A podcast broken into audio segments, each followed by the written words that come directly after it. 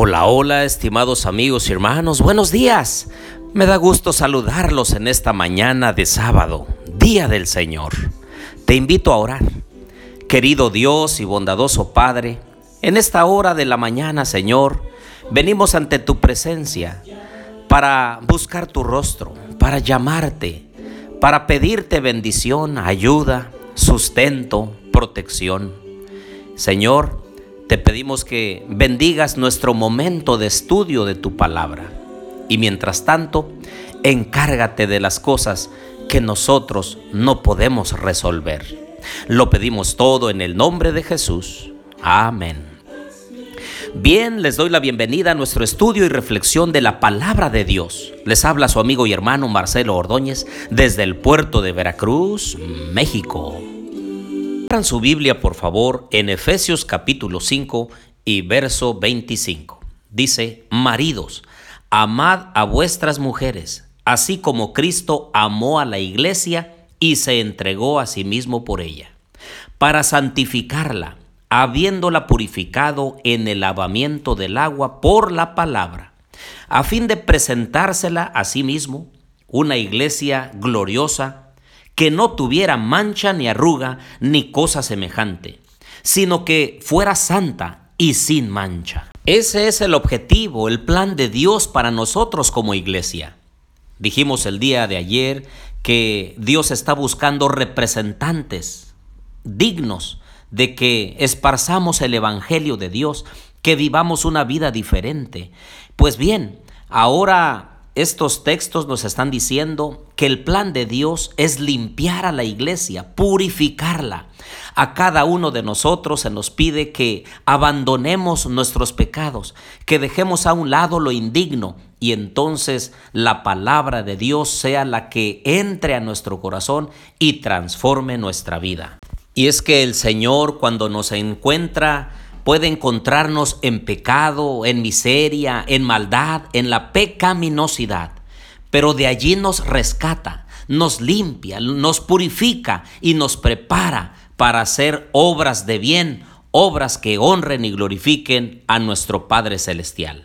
Por eso Efesios capítulo 5 versículo 1 en adelante dice, Sed pues imitadores de Dios, como hijos amados, y andad en amor como también Cristo nos amó y se entregó a sí mismo por nosotros, ofrenda y sacrificio a Dios en olor fragante. Pero fornicación y toda impureza o avaricia, ni aun se nombre entre vosotros, como conviene a santos. Tampoco digáis palabras deshonestas, ni necedades, ni groserías que no convienen, sino antes bien acciones de gracias. ¿Sabéis esto? Que ningún fornicario o inmundo o avaro que es idólatra tiene herencia en el reino de Cristo y de Dios.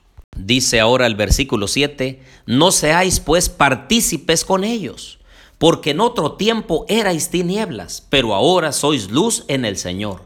Andad como hijos de la luz. Y si notaron ustedes una palabra importante en el versículo 3, dice, como conviene a santos. Ahora, santos viene del griego hagios, que quiere decir apartado.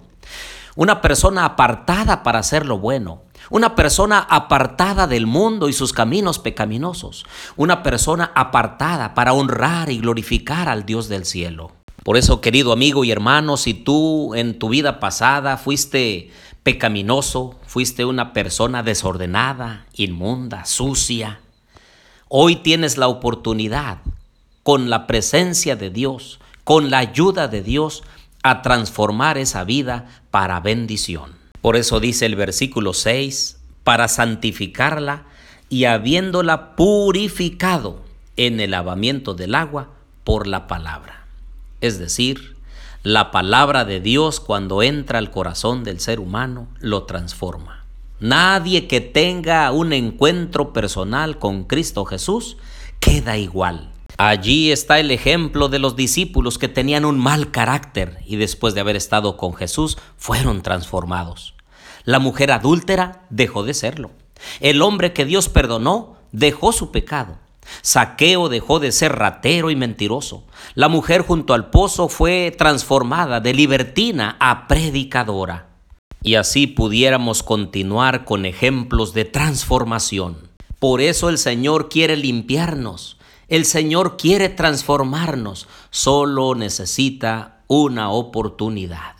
Y es que la única forma en la cual nosotros podremos entrar en la patria celestial es porque hayamos permitido que el Señor limpie nuestra vida, la transforme, nos perdone y nos use para la gloria de su nombre. Mira lo que dice Apocalipsis capítulo 7 versículo 13. Entonces uno de los ancianos habló diciéndome, estos que están vestidos de ropas blancas, ¿quiénes son? ¿Y de dónde han venido? Yo le dije, Señor, tú lo sabes. Él me dijo, todos estos son los que han salido de la gran tribulación. Han lavado sus ropas y las han emblanquecido en la sangre del cordero. Por eso están delante del trono de Dios. Así es, queridos amigos y hermanos, el Señor nos quiere limpiar, el Señor nos quiere apartar para un uso santo y se nos anima a abandonar el pecado, a nosotros mismos, a que podamos desechar las cosas indignas de nuestra vida. Ah, querido amigo y hermano, convéncete que la suciedad, el mugrero, la podredumbre, la podrida llaga del pecado únicamente puede ser limpiada y perdonada por la sangre de Cristo Jesús. Acércate a Él, Pídele perdón. Él está tan presto para perdonarte, para limpiarte y para purificarte de manera que puedas gozar, podamos gozar de una vida nueva, una vida en Cristo, una vida apartada para las cosas santas, para que ahora en vez de servirle al pecado y al mundo, le sirvamos a Dios y a la justicia. El salmista David en el Salmo 24, 3 dice, ¿quién subirá al monte de Jehová?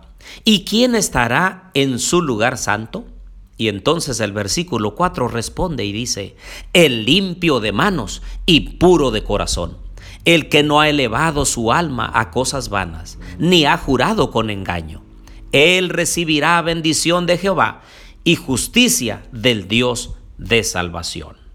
Así es, querido amigo y hermano, el Señor ha venido a esta tierra para que tengamos vida y la tengamos en abundancia, para que no sigamos en las cosas vanas de este mundo. Al contrario, que le demos la espalda y entonces busquemos las cosas espirituales, las cosas eternas, las cosas que honran el nombre de Dios. Por eso en esta mañana yo te invito a desechar las obras de las tinieblas y vístete de un manto de luz que el Señor te otorga para que estés dispuesto y listo para hacer las obras de justicia, de amor, de bondad y de benignidad. Por eso en esta mañana, si es tu deseo servir a Dios, si es tu deseo estar apartado para las cosas santas, te digo que el Señor te bendiga y te guarde haga resplandecer su rostro sobre ti y tenga de ti misericordia. El Señor alce a ti su rostro y ponga en ti paz.